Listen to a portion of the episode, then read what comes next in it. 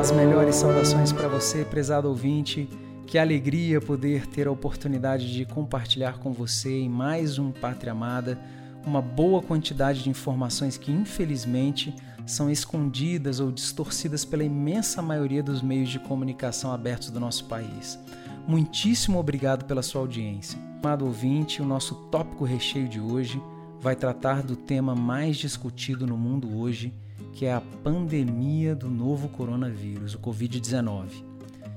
Principalmente abordaremos sobre as medidas de isolamento social adotadas pelos governantes não só do Brasil, como também dos principais países afetados. Claro, você que já está acostumado a nos acompanhar toda semana aqui no Pátria Amada, sabe que ao final nós teremos o quadro Dica ao Patriota. Então não saia daí, fique conosco até o final, porque hoje especialmente teremos uma dica de ouro. Para nós será uma grande alegria.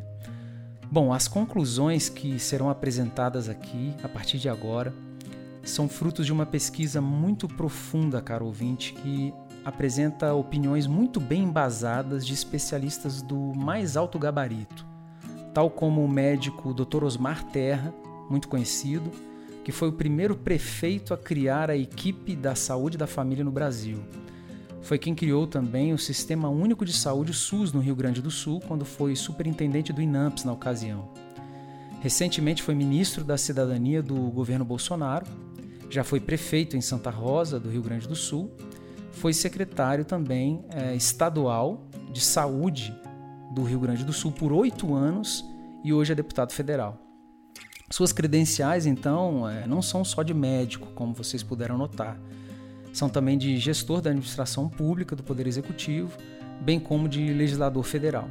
O Dr. Osmar Terra, caro ouvinte, tem a experiência de ter enfrentado com muito êxito três períodos críticos de epidemias distintas no período de três anos. A dengue, que no Brasil já tinha, mas no Rio Grande do Sul foi a primeira vez que ela apareceu, a febre amarela e a mais recente, o H1N1, em 2019. Este último com um agravante do Rio Grande do Sul ter sido o estado mais afetado do Brasil, ou seja, foi o epicentro da epidemia. A época que o Dr. Osmar Terra né, é, executou sua gestão como secretário de saúde. Vale dizer que o H1N1 foi o, o foi um, vírus mais letal que o coronavírus. Tinha um poder maior de levar a pessoa a óbito. Né? Bom, então vamos iniciar o nosso aprofundamento ao tema, é, pegando exatamente o H1N1 como exemplo. Esse vírus entrou pela Argentina, no Brasil, numa época em que a Argentina estava vi vivendo um período eleitoral e por isso eles escondiam, eles não falavam da epidemia. E lá foi o país mais atingido do mundo pelo H1N1, com uma mortalidade muito alta.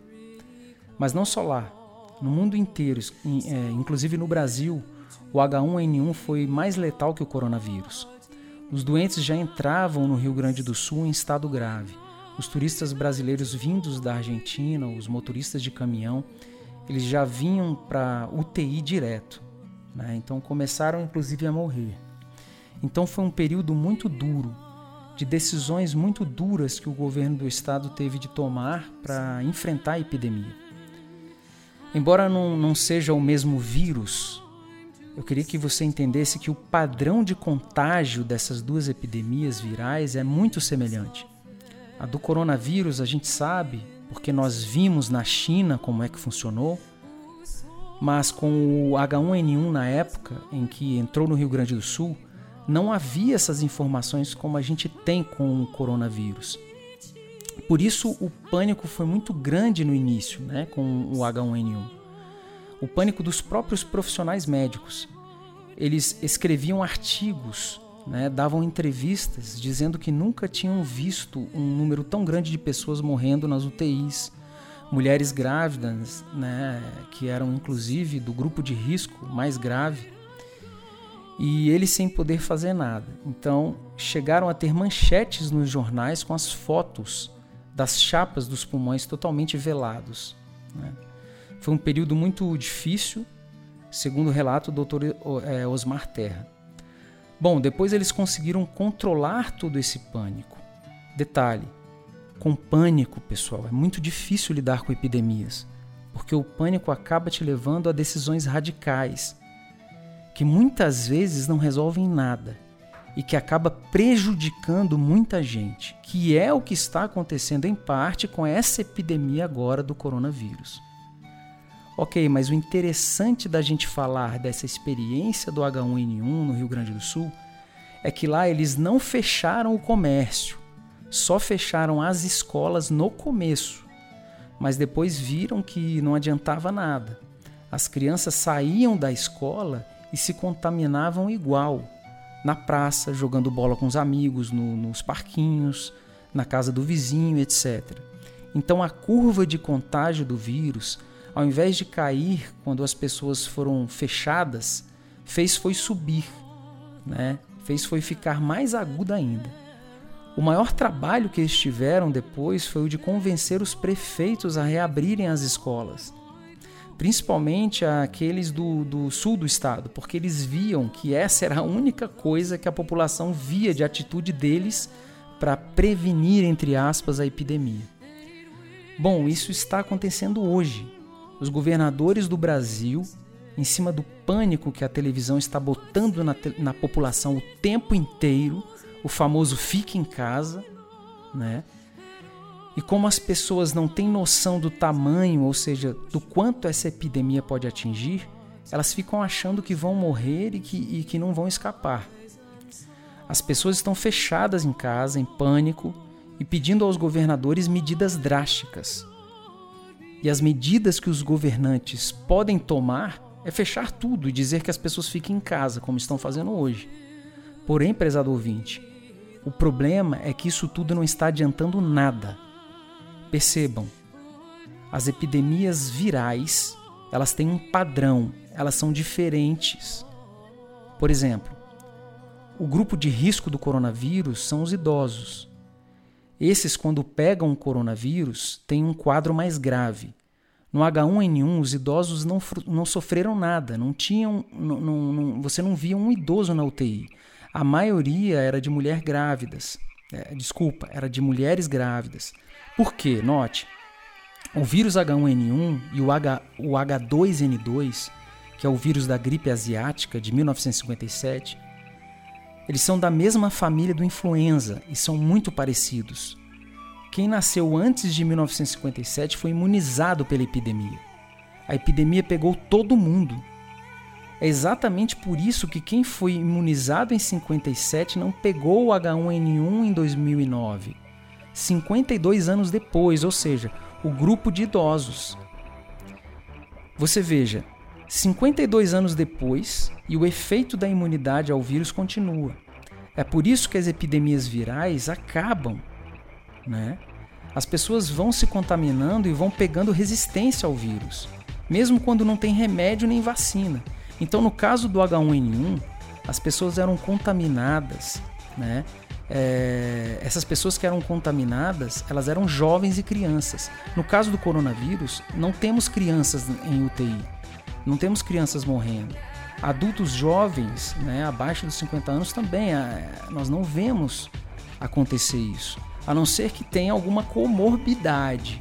É muito raro morrer alguém nessa faixa etária que não tenha comorbidade, com, desculpa, comorbidade.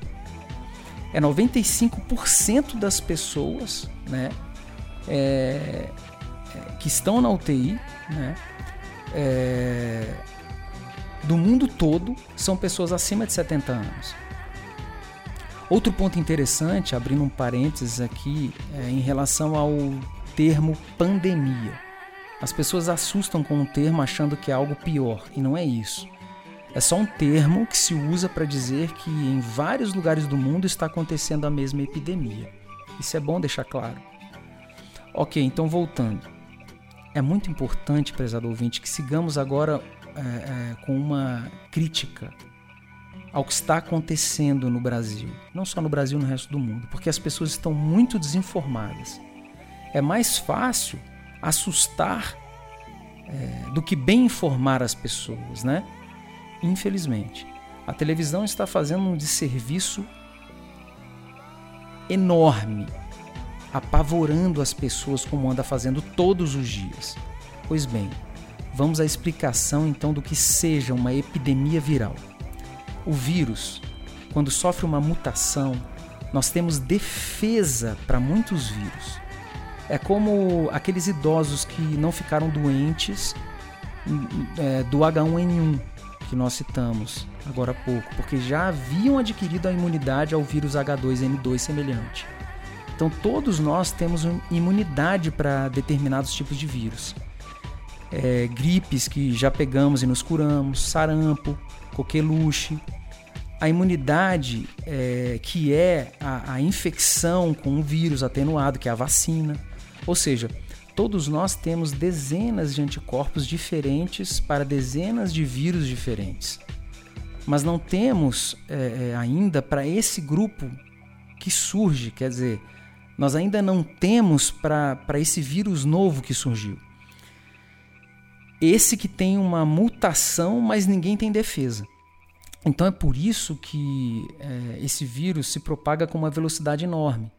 E uma coisa que é importante registrar também é que as pessoas acham que se fechando em casa elas não serão contaminadas, e é isso que a imprensa está vendendo. E isso é uma mentira, pessoal. Não existe isso. Ninguém escapa do vírus. E o mais importante, o vírus se propaga em tal velocidade, principalmente em pessoas que são assintomáticas pessoas que não terão sintomas. 99% das pessoas que vão ter o vírus, prestem atenção, vão se contaminar e vão contaminar outras pessoas. Depois devolverão imunidade. Né? Ou seja, elas, 99 das pessoas que terão o vírus, são assintomáticas, vão se contaminar e depois elas desenvolve a imunidade, ou seja, devolve a imunidade. São pessoas que não sentirão nenhum sintoma. No máximo terão sintomas muito leves a ponto de nem darem bola para o sintoma. 99%. Olha o número. Menos de 1% então vai ter algum sintoma mais significativo. Febre, tosse. Daí vai fazer o teste, vai dar positivo e metade dessas pessoas, ou seja, 0,5%, não precisarão ir para o hospital. A outra, a outra metade, quer dizer, vai precisar ir para o hospital. A metade desta metade, 0,2,5%, vai para a UTI. E a metade daquela metade que vai para a UTI, 0,1,25%, pode morrer. Então, prezado ouvinte, do total de habitantes do país, o número de pessoas que infelizmente falecerão é muito pequeno. Claro que cada vida não tem preço. Na verdade, nós sabemos, como cristãos, que tem o maior preço de todos, que é o sangue de nosso Senhor Jesus Cristo. Mas só para frisar que nas epidemias é assim que acontece. E a verdade é o seguinte: note. Como é que uma gripe que foi diagnosticada em janeiro, 31 de, de dezembro, né, para ser mais específico, que foi quando se constatou o primeiro caso na China. Como é que então uma gripe que foi diagnosticada em 31 de dezembro, em poucas semanas já estava assombrando o mundo, o mundo todo em todos os continentes? Justamente porque essa massa de pessoas que não sentem nada, que são assintomáticas, é que levam o vírus para o mundo todo. Outra coisa, praticamente ao mesmo tempo que a China, né, é, que na China aconteceu a circulação do vírus, aconteceu também na Itália, no, no norte da Itália, para ser mais específico. Você pode ver que no sul da Itália não tem epidemia, tem poucos casos. O que, a, a, o que aconteceu na Itália que ninguém fala é a soma de três fatores, na verdade. Veja bem, Primeiro, que no norte da Itália a temperatura é fria. Temos lá o, o vento dos Alpes, etc. No sul a temperatura é mais quente. Segundo, no norte da Itália circulou muito vírus porque lá é um centro de confecções e de moda. Milão é a grande capital da moda.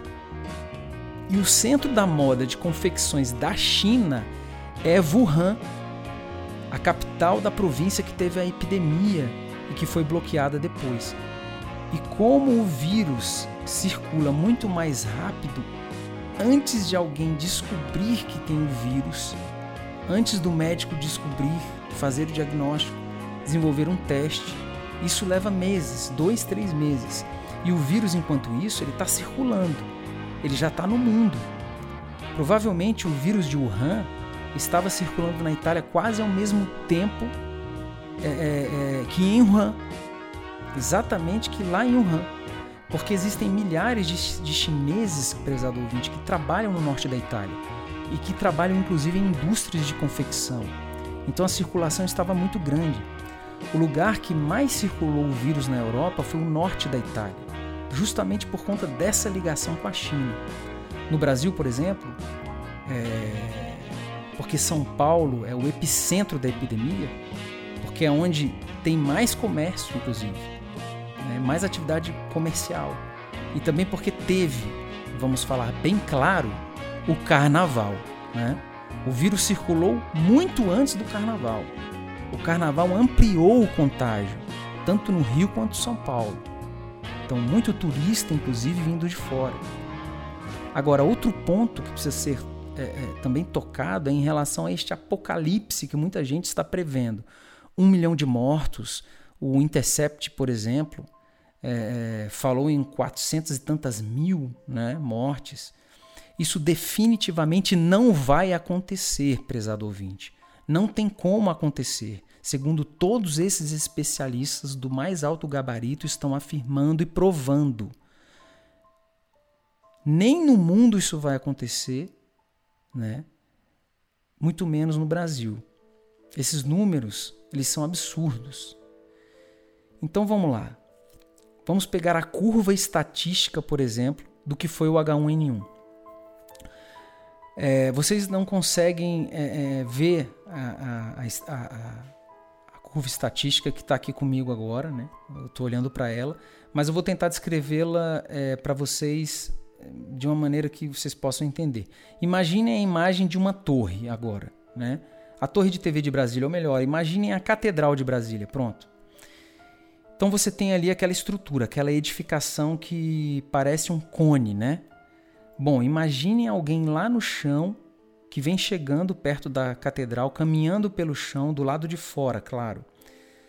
Daí essa pessoa chega finalmente na edificação externa e começa a subir. Vai subindo, vai subindo, até chegar lá no topo. Pronto. Né? Chegou no topo. Notem, cada evolução, no nosso exemplo, são os passos que a pessoa vai dando até chegar no topo, né? Mas no gráfico estatístico da evolução de uma epidemia, cada passo desses é uma semana no tempo, uma semana no tempo, cronologicamente falando. Então, pois bem, então vão passando as semanas e os casos vão aumentando até chegar no topo. Aí ele faz a famosa curva e depois vai descendo. Voltando ao que a gente já falou anteriormente, né? quando um vírus que não é conhecido, né? que não tem resistência, ele começa a afetar uma população. Ele vai então aumentando o número de casos por semana. Então vai aumentando, aumentando, aumentando até chegar num pico. E por que quando ele chega nesse pico, ele vai diminuindo, diminuindo, diminuindo até acabar a epidemia? Justamente porque ele atinge mais da metade de toda a população. Ou seja, só quando ele atingir esse número é que ele vai começar a cair. Porque a partir daquele pico, o vírus não consegue mais ter aquela velocidade que ele tinha de contaminar. Porque ele contamina de forma geométrica, pessoal. Ele contamina um, contamina dois, contamina três e assim vai. Quando ele bate na metade da população, já com anticorpos, ele reduz a velocidade de contágio. Então ele vai caindo e quando chegar é, lá embaixo, nós vamos ter 70% da população já contaminada, é, já com o vírus. 99% delas assintomáticas. Não vão sentir nada, vamos lembrar disso. Porque aqui a gente não faz alarde, muito menos com mentiras. Bom, mas se fizer o exame, se essas pessoas fizerem o exame, essas assintomáticas, o exame de sangue, é, vai aparecer lá os anticorpos do vírus, que é o sinal de que ele foi infectado pelos vírus. Então todas as epidemias são assim, todas. Nós não vamos fechar pessoas em casa para evitar o contágio, elas vão se contaminar igual. Você precisa proteger é, quem pegando o vírus possa ficar doente de forma mais grave, que são os idosos. Esses devem ficar naqueles 30% que não serão contaminados, protegidos pelo efeito chamado efeito rebanho, imunidade de rebanho, que é o nome dado na epidemiologia, que é um paredão de pessoas com anticorpos que não deixa o vírus progredir rápido para pegar as pessoas que não têm anticorpos ainda, entendeu? Então a curva do vírus na China é muito semelhante a essa do H1N1 no Rio Grande do Sul. Isso dá mais ou menos 12 semanas no total. Então é possível você prever. E vejam, o ex-ministro Mandetta estava prevendo que o pico seria em junho que tinha que achatar, que a curva já estava sendo achatada, que o pico da curva seria em junho e queria terminar em setembro. Quatro meses, pelo menos, para frente ainda, que nós teríamos de quarentena. Isso é uma hipótese teórica que não funciona. Tudo que eu estou dizendo aqui tem embasamento. Não estou tirando nada da minha cabeça, pessoal. E essa é uma, é uma hipótese criada pelo é, Imperial College de Londres. A televisão falou muito desse instituto, claro, sempre dando credibilidade para ele, né? Porque nós sabemos que quem na realidade não tem credibilidade é a grande imprensa. Mas vejam, repetindo, isso é uma hipótese, aquela levantada pelo ex-ministro Mandetta, teórica, que não funciona. E essa hipótese foi criada pelo Imperial College de Londres, que fez uma previsão apocalíptica que milhões de pessoas iriam morrer.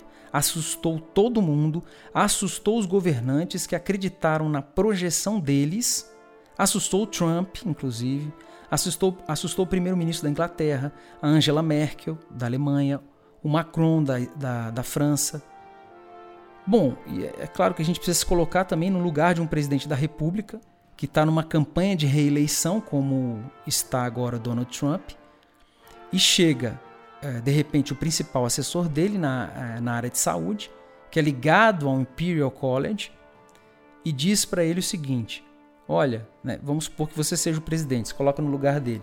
Chega o seu assessor, esse assessor, e diz: Olha, vão morrer 2 milhões e 200 mil americanos nessa epidemia. Essa é a projeção do Imperial College. Aí o Trump, quer dizer, você vai e pergunta: e aí, o que, que eu faço? O assessor vira para você e diz: se você fizer cinco meses de quarentena radical, não vai morrer tanta gente assim, pode morrer menos. Bom, você é um político, você não é médico, como é o caso do Trump. Ele não é uma pessoa que conheça epidemiologia, então óbvio que ele vai precisar ouvir seu assessor. Até porque imagina se ele resolve ignorar o, o, o conselho do assessor, pagar para ver e acabar acontecendo o, o previsto pelo Imperial College. Imagina, a vida de Donald Trump simplesmente estará liquidada, né? Ou seja, ele deixou acontecer, né? É, é, é mesmo tendo sido avisado, ele deixou que né, 2 milhões e 200 mil pessoas, americanos morressem, enfim. É por isso que todos os políticos acabam tomando medidas mais radicais. Todos. Os nossos governadores estão fazendo isso. Na dúvida, a população está apavorada, está cobrando é, providências, né? Então fecha tudo. Fecha tudo, é, bota todo mundo dentro de casa. Veja, caros ouvintes, é muito mais cômodo mandar ficar em casa. Praticamente não precisa fazer mais nada, é só ficar em casa o que não é verdade. As pessoas se contaminam mais em casa hoje do que fora de casa. É por isso que o Dr. Osmar Terra tem críticas à quarentena, não só ele, diversos especialistas, como eu falei. Então, pessoal, essas curvas que nós conversamos dos gráficos, as curvas epidemiológicas, elas são inexoráveis, inflexíveis, rígidas, inabaláveis. Não tem achatamento. Não tem força humana que consiga achatar uma curva dessas. Não tem decreto de governo que consiga isso. O que vale para todo tipo de vírus. Se você for olhar os gráficos de todas as epidemias virais, do H1N1, da gripe espanhola, né, no caso do coronavírus, a curva da China, de Wuhan, da Itália, vai subindo, atinge 50%, vai caindo, chega a 70% da população, porque não tem remédio, não tem vacina. Então não adianta ficar dizendo que vai achatar a curva. Não se deixe enganar por esse discurso. Tem essa teoria do achatamento da curva. Eu, Márcio Lima, até estava preocupado, né? Porque é, é meio óbvio a, a, a gente, né, nós que somos leigos, logo concluir que essa atitude do isolamento total, o chamado isolamento horizontal, né? ele iria acabar retardando, adiando o dia em que 50% da população estaria infectada, ou seja, isso faria com que demorasse mais tempo para que a população ficasse imunizada. Mas felizmente, prestem atenção, felizmente, né, é, porque isso acabaria demais adiando o pico para o inverno, né, para a época de clima frio no Brasil, mas felizmente o Dr. Osmar garante que isso não vai acontecer. Tá bom, pessoal? Ele diz que a população pode se fechar em casa, que não vai adiantar nada. Que inclusive o contágio é até maior dentro de casa. Aconteceu isso na Itália, tá bom? Dia 9 de março, a Itália decretou a quarentena mais radical na Europa. Né? Foi a quarentena mais radical da Europa, todos sabemos disso. Ela colocou todo mundo dentro de casa, com o exército na rua, para as pessoas não saírem na rua, a polícia na rua não podia andar na rua. Enclausurou todo mundo. Ok, e qual é a ideia que você tem? Bom, se está todo mundo fechado e não tem ninguém saindo na rua, vai cair então o número de casos novos. Naquele dia foram 1.500 casos novos. No dia seguinte aumentou mais. Foi aumentando a cada dia, aumentando o número de casos novos. Aí você pode pensar: ah, mas pode ser é, é, que essas pessoas sejam aquelas que foram infectadas e aí é, demorou para aparecer o sintoma e de repente apareceu. Bom, as pessoas apresentam um sintoma, né, em média, cinco dias depois de serem infectadas. Ok. Até o quinto dia está aumentando? Bom, uh, se até o quinto dia a gente está aumentando, aumentando, aumentando o número de casos novos, você pode pensar que podem ser aqueles casos que só agora estão apresentando sintomas.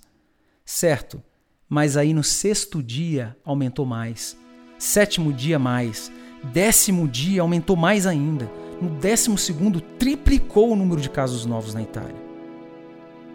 Com todo mundo fechado dentro de casa. Como é que você explica isso?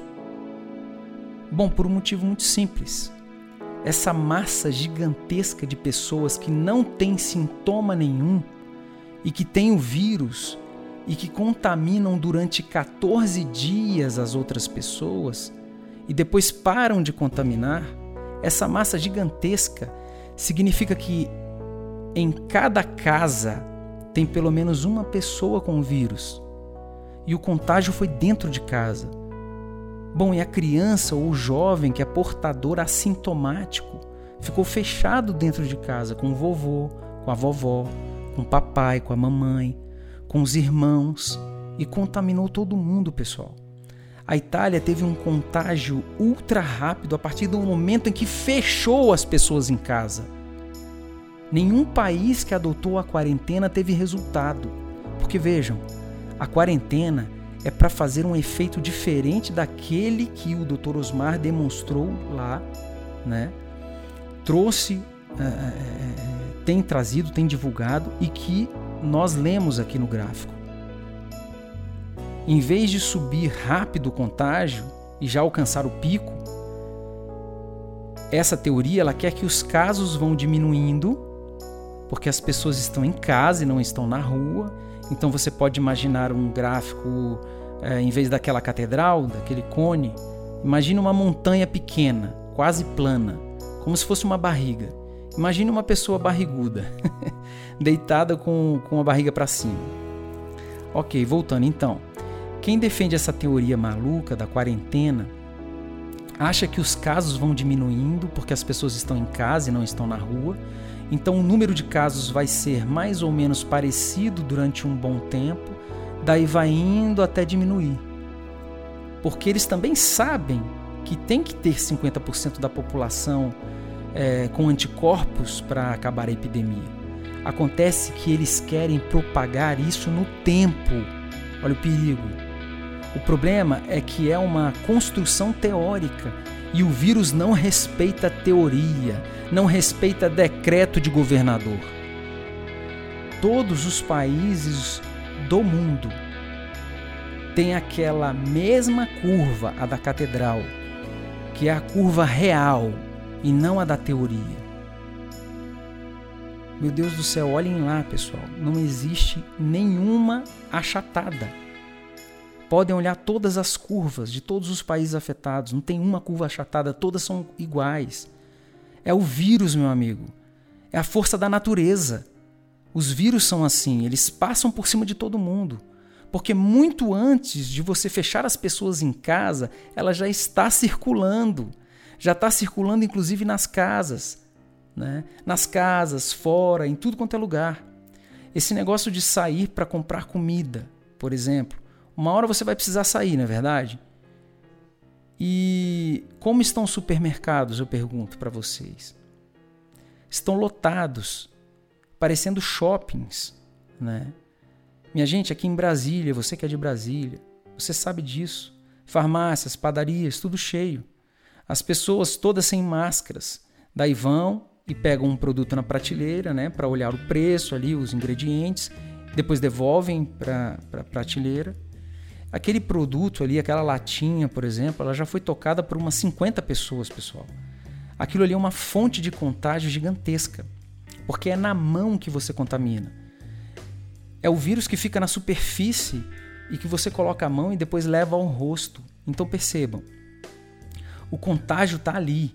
Ou seja, se você tomar algumas medidas de cuidados, como por exemplo, lavar a mão quando chega em casa, lavar a mão quando sai, na hora que o cliente for digitar ali na maquininha do cartão de crédito, do cartão de débito, né?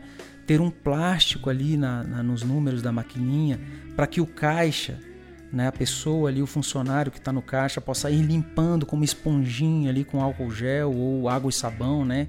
Que dá o mesmo efeito. É, cada vez que a pessoa for digitar, antes e depois dela digitar, né? Diminui o risco os caixas podem usar máscaras ou podem ter aquela, aqueles vidros, né, aqueles acrílicos na frente, ou simplesmente pode ir limpando o balcão, ou seja, ele terá um risco de contágio muito pequeno. Claro, as pessoas é, é, orientadas a lavarem as mãos, desinfetarem os produtos quando chegam com eles em casa, as frutas, etc.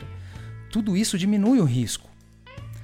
Bom, e você não pode ter todas essas medidas é, é, implementadas, eu pergunto, né? Você não pode ter todas essas medidas numa loja, na rua principal da cidade, num shopping. Pode até ter menos risco, né, num shopping de contágio, né, do que num supermercado, sim. Lá é menos gente que, que vai em cada loja. Existe aquele, aquele balcão em cada loja. Né? Você passa toda hora o álcool gel, bota máscara, mantém a distância de um metro e meio, tudo isso. Então é um absurdo as lojas estarem fechadas, prezado ouvinte. É um absurdo o comércio estar fechado. Não tem sentido. Estão fazendo um bloqueio da atividade econômica que vai destruir a economia do país e não diminui um caso. Vejam, nós aqui no Brasil estamos em quarentena um mês e a curva continua sendo aquela do exemplo da catedral, que eu estou chamando de curva real. Por óbvio, pessoal, porque o vírus não respeita teorias, acordos, ele tem vida própria. Então a quarentena não resolve absolutamente nada, não diminui uma morte, não diminui uma pessoa internada no hospital e quebra toda a economia. Está desempregando em massa.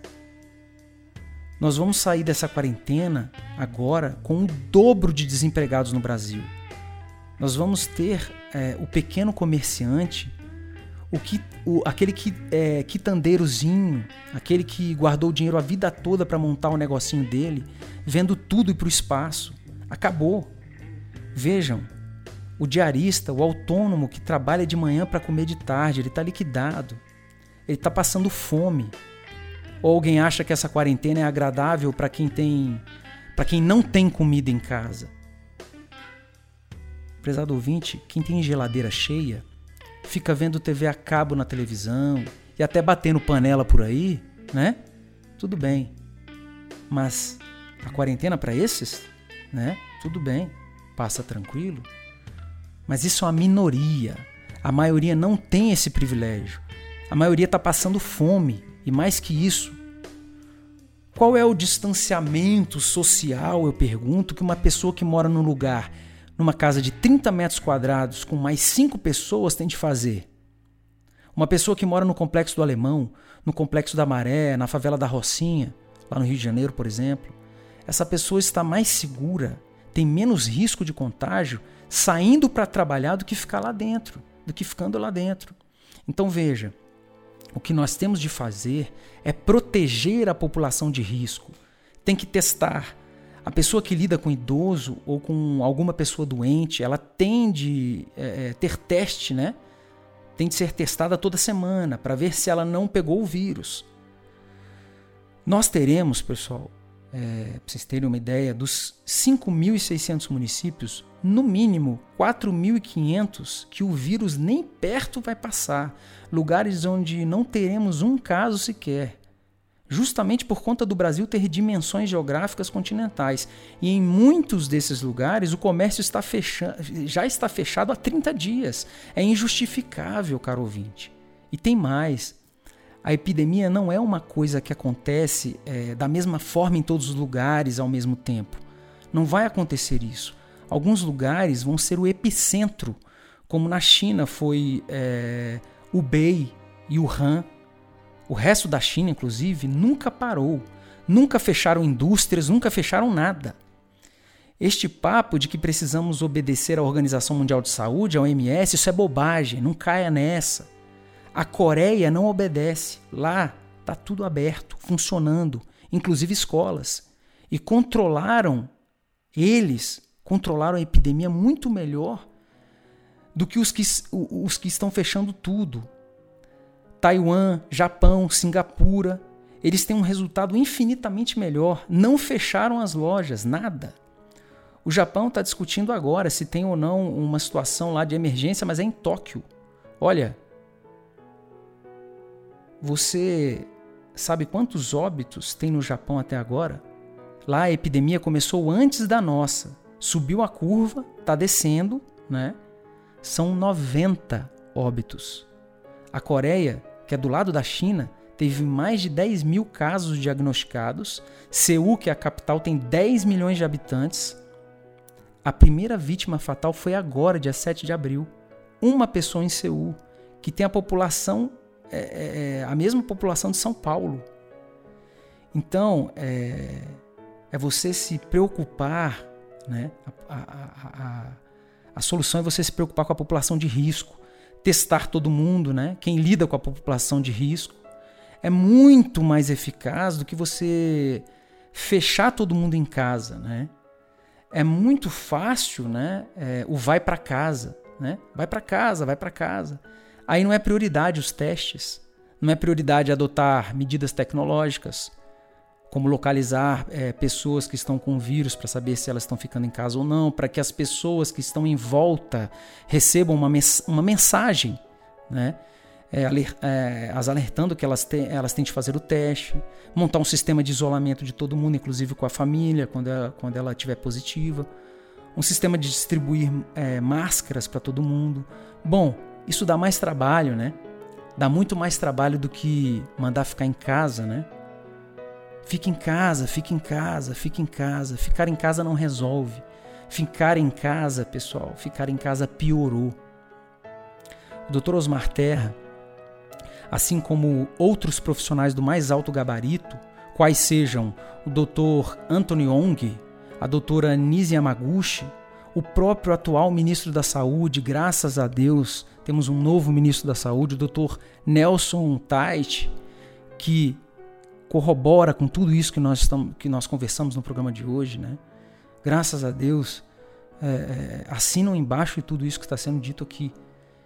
E, e, e a, a atitude do Brasil é, vai mudar a partir dos governantes, do governo federal pelo menos. É claro que é um processo tem que ser gradativo, mas eles sabem o que fazer. Até porque nós tivemos uma experiência ruim de uma estratégia horrível que foi adotada aqui dessa quarentena. Né? E o Bolsonaro? O que, que eu posso dizer do nosso presidente Jair Bolsonaro? Que está sendo atacado por governadores que foram eleitos é, na esteira da fama, por mérito da boa fama do nosso presidente, que pegaram carona com Bolsonaro e agora estão virando as costas, não só virando as costas, mas armando né, para cima dele, como os presidentes da Câmara dos Deputados e do Senado Federal, mesma coisa, se, se elegeram na, na, na carona do Bolsonaro. Né? E temos também o STF, que não é surpresa para ninguém, né? fora a grande mídia. Que desses todos, até mais que o STF, é, sem a menor dúvida, especialmente a, a, essa aquela grande emissora que a gente sabe quem é, a maior inimiga do Brasil. E se Deus quiser em 2022, não vai renovar a concessão. Então, pessoal, nosso presidente Jair Bolsonaro, ao contrário do que esses propagam, ele está sendo muito corajoso. Está tendo uma atitude extremamente corajosa. Nós demos exemplos aqui de outros líderes mundiais com uma força muito maior do que a dele. E ele está tomando uma atitude que muitos não estão tendo coragem de tomar. Em relação a Brasília, já partindo para o final do nosso programa, é, claro, vamos encerrar com, com o que a gente prometeu, o quadro Dica ao Patriota. É, nós tivemos notícia de que o nosso governador Ibanês parece que está querendo, no dia 3 de maio, né, promover a abertura total do nosso comércio. Ele já começou a fazer isso gradativamente, vamos ser justos, né? Graças a Deus isso já começou a acontecer e tomara que realmente dia 3 de março isso possa acontecer, a abertura total. Né? E as empresas, claro, tomando esses devidos cuidados. Nós precisamos fazer a nossa parte, né? Então, pessoal, vamos entrar aqui, meu caro ouvinte, depois desse grande desabafo, no Dica ao Patriota. E não podia ser diferente. Nós vamos começar com ah, algumas dicas de profilaxia, né? Que dicas de prevenção é, a, a toda essa situação desse vírus. Existem então algumas medidas que podem fortalecer o seu sistema imunológico não só para evitar que você tenha sintomas, como também para evitar que eventualmente a, do, a doença evolua para um quadro grave. Em casa, né, na quarentena, as pessoas ficam sem se movimentar muito, elas não se movimentam. E a vitamina D é importante também para fortalecer os ossos com, com o cálcio. Né? É por isso que o idoso que tem pouca vitamina D, que, ele quebra partes do corpo com muita facilidade, cai no chão, fratura um fêmur, etc. Bom, existe o comprimido, né, o comprimido, a pílula de vitamina D, mas o mais recomendável é a pessoa pegar um, um pouco de sol, fazer uma caminhada. As pessoas ficam com medo, pessoal, de sair na rua, mas é, não é assim. O vírus não fica na porta da sua casa te esperando para esperando você sair para te pegar. Ele está nas pessoas.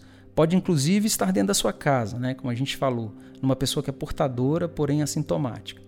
Então a caminhada, ademais, ela traz um outro importante benefício que é o da oxigenação, a ventilação dos pulmões, que evitará uma eventual falta de ar ou é, se você talvez você poderá é, ter alguma falta de ar é, leve, né? então é importante exercitar esses pulmões. As vitaminas B12, vitamina C, né? o zinco, o zinco, o sulfato de zinco, temos aí algumas vitaminas, eh, estamos citando exemplos, né? Então a melhor coisa é você é, consultar um médico, mas nós temos aí também o limão, bicarbonato, extrato de própolis com, com chá, né? laranja, abacate, evitar gordura, gorduras trans, sorvetes, biscoitos, folhados, evitar refrigerante, usar máscaras, álcool gel ou sabão, né? cuidado com as mãos no rosto. E uma coisa muito importante, não assistir televisão, pessoal. O estado emocional é muito importante. Então, o medo, a preocupação, elas enfraquecem o seu sistema imunológico. Né? Não fica assistindo essa, essa grande mídia. Né? Procure, procure alegria, paz, tranquilidade, esperança. Né?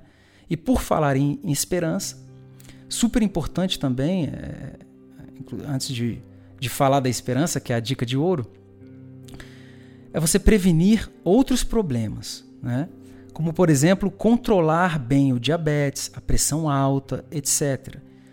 Porque isso previne também um agravamento que pode ter é, quando uma doença nova entra no organismo. As outras pré-existentes tendem a se agravar, porque o, o esforço que o organismo faz para combater um tipo de agressão, como é o coronavírus, ele acaba descompensando a proteção. Note, tudo no nosso corpo, caro ouvinte, ele é compensado. A pressão alta ele compensa, né? Então, se entra mais uma, mais duas doenças, ele não consegue, ele tenta compensar tudo. E é aí que ele tenta compensar, né? e o, o, o, ao tentar compensar, o resto perde o controle. Então, aumenta o diabetes. Né? Veja, toda infecção, por exemplo, aumenta muito a glicemia no sangue. Acontece de muita gente diabética entrar em coma porque está com infecção, só para vocês terem uma ideia. E finalmente, vamos para a nossa dica de ouro. Eu não poderia passar por esse programa sem falar da grande bênção de Deus, que é a hidroxicloroquina, o famoso remédio Reuquinol, que é o sulfato de hidroxicloroquina, que uh, somado ao antibiótico azitromicina e o sulfato de zinco tem realizado milagres graças também ao protagonismo do nosso presidente Jair Bolsonaro, né? Tem salvado muitas vidas. Pessoal, o que falam de mal da hidroxicloroquina, né? Que combinada a, repito, a azitromicina e o sulfato de zinco, é, é, cuidado quando falam mal, né? Existem experimentos feitos com esse remédio são experimentos que não deram certo, mas porque foram feitos com uma dosagem muito alta, que nada tem a ver com a dosagem correta e comprovada. Não se deixe enganar. Então, se você tiver com os sintomas da doença, procure um médico que possa te receitar, né, de acordo com né, o protocolo de acordo com os seus sintomas. De preferência, os estudos estão provando no início da doença para te receitar hidroxicloroquina com azitromicina e o zinco. Seu médico é que vai te passar isso, até porque você só compra esses remédios, especialmente, é, quer dizer, na realidade a hidroxicloroquina e o antibiótico azitromicina, só compra com receita médica, né? Então, essa combinação, pessoal, tem salvado muitas vidas, como eu falei. Isso não é brincadeira. Então, eu quero indicar para vocês, porque já não há mais tempo, infelizmente, quero indicar que vocês, para vocês se informarem melhor com a verdade sobre essa questão da hidroxicloroquina, Acessem no YouTube. Eu vou indicar dois programas especialmente, dois vídeos, né? O primeiro deles é um vídeo do programa Aqui na Band, Aqui na Band, com a doutora Nise Yamaguchi. Nise, né? N de nariz, I de igreja, S de sapo, E de elefante. Nise Yamaguchi. Se escreve como, como se fala. Yamaguchi, tá? Então você escreve lá no, no, no campo de busca do YouTube, aqui na Band, tracinho, doutora Nise Yamaguchi, tracinho, cloroquina ou hidroxicloroquina, tá bom? O outro vídeo é da doutora Michelle Chester. Então, se você. Ela, foi uma entrevista que ela deu para o Rodrigo Constantino e para o outro rapaz que me foge o nome dele agora, que é do Instituto Mises é, a doutora Michele, ela deu essa entrevista para o Rodrigo Constantino, então você escreve lá no campo de busca. Doutora Michele, com dois L's, né? Michele, o L de leão, Michele com dois L's, Chester, se escreve C-H-E, C de casa, H de hotel, E de elefante, C de casa, H de hotel de novo, T de tatu, T de tatu de novo, E de elefante, R de rato.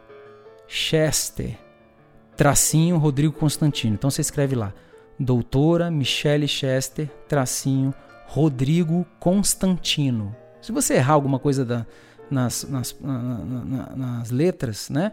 Não tem problema. O, o campo de busca do YouTube ele consegue encontrar. Meus caros ouvintes, foi uma grande alegria poder é, compartilhar essas informações tão caras, tão preciosas nesse momento tão importante, tão difícil, né? principalmente por conta dessa guerra de informações tão cruel né? É, que o nosso povo, né? que a humanidade né? está, está vivendo. Então, que alegria. Obrigado, Senhor, por essa oportunidade da gente poder ter acesso a essas informações e poder partilhar. Passe isso para frente. Passe isso para frente, tá bom? Que Deus abençoe a todos vocês. Foi uma alegria. Nós nos encontramos então daqui a uma semana. Fique com Deus, muito obrigado e um forte abraço.